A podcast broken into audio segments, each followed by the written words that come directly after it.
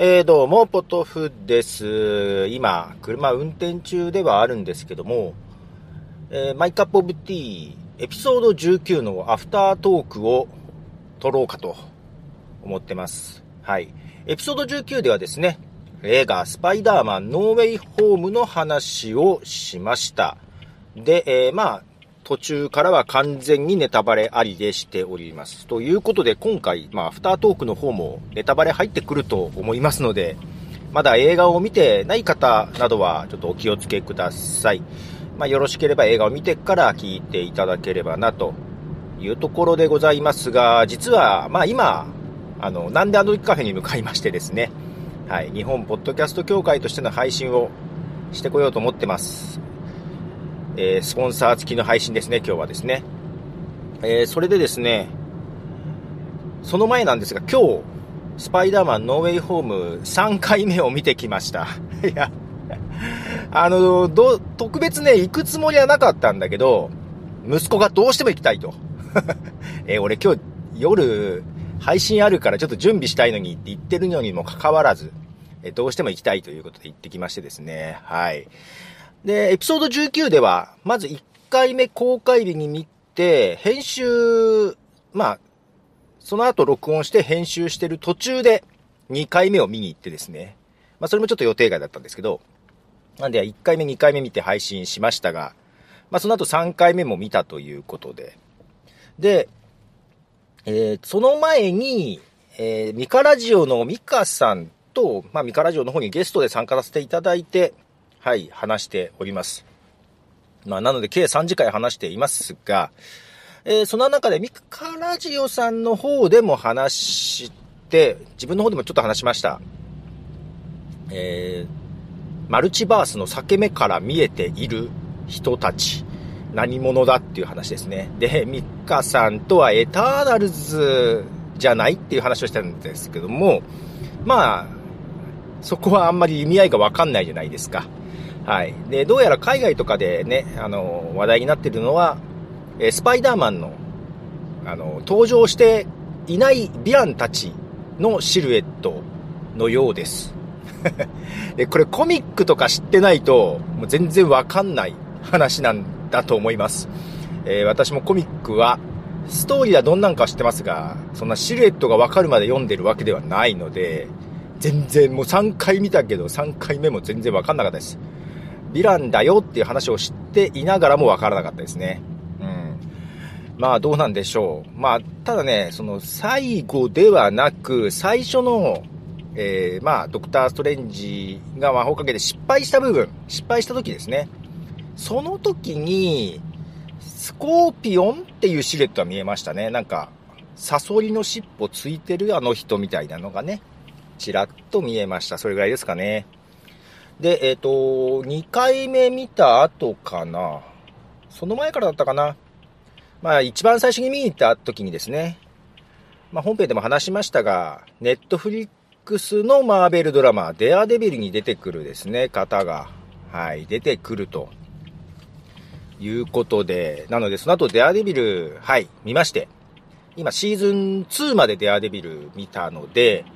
まあ、今回3回目最初に出てきますが、おーと、またちょっと思い入れも違うなと 思いながら見てました。で、実は息子がもうそれですわ。えー、まず、この間1回目見に行った時は、前作のスパイダーマン、スパイダーマンファーフロームホームしか見てなく、えー、過去のスパイダーマン、そして MCU 作品はその以外は一切見てない状況だったんですね。まあそれでも楽しかったと言っていたんですけども、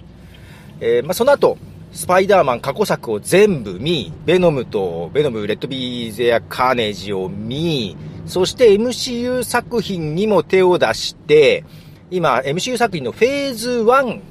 が終わってアベンジャーズまで見てですね。で、アイアンマン3まで見たところ。で、まあ、とりあえずスパイダーマン過去回全部見たんで、もう一回見たいということの 頼み込みがありまして。え、ドクターストレンジまで見た方がいいんじゃないと思いながらですね、まあまあ、その前に、もう、早く見たいと。早くもう一回見たいということでですね、行ってきました。で、まあ、息子の話によるとですよ。まあ、前回は前回で面白かったと思ったんだけど、やっぱり過去作見ていった今回の方がむちゃくちゃ面白かったということです。まあそりゃそうかと思いながらね。あと、ベノムのね、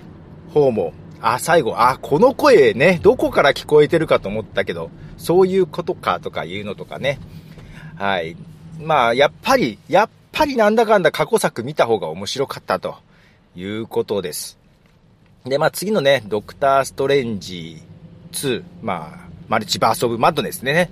これも、まあ見たいということで、まあそのためにドクターストレンジのまあ最初の見といた方がいいんじゃないと。で、ワンダービジョン、ドラマのね、もう見ておいた方がいいかなという話になっていて、まあ見といた方がいいけど、ワンダービジョン見るにはエンドゲーム見といた方がいいじゃないですか。インフィニティウォートエンドゲームね。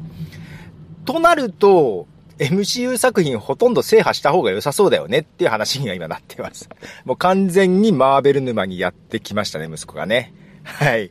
いや、けど、ワンダービジョン見るんだったら多分見た方がいいよね。うん。見なくてもなんとなくわかるかもしんないけど。ねということで、ちょっと息子が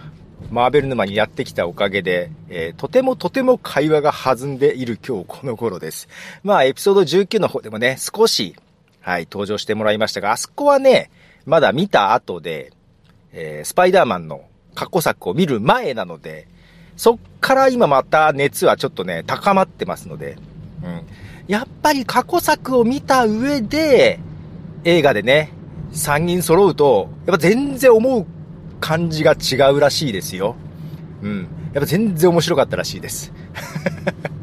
ということで、はい、ご参考にしていただければというところですかね。はい、ということで今これからですね、日本ポッドキャスト協会の月に1回の配信をしに行ってきますが、えー、まあ、今回、ティアックさん、ティアック株式会社様の提供で配信しますが、まあ、今日の配信、まあ、リアルタイムの配信とともに、えー、ポッドキャスト配信もします。で、えー、まあ、もしかしたら YouTube としてもう一回動画撮るかもしれません。まあ、あとは記事の方ですね。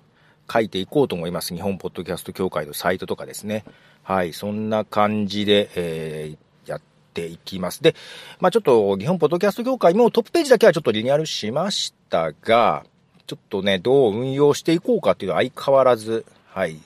リソースもなく、ね、時間もなく迷い迷いでやってますが、またご意見などありましたら、えー、よろしくお願いします。ということで、はい、えー、アフタートークでした。では、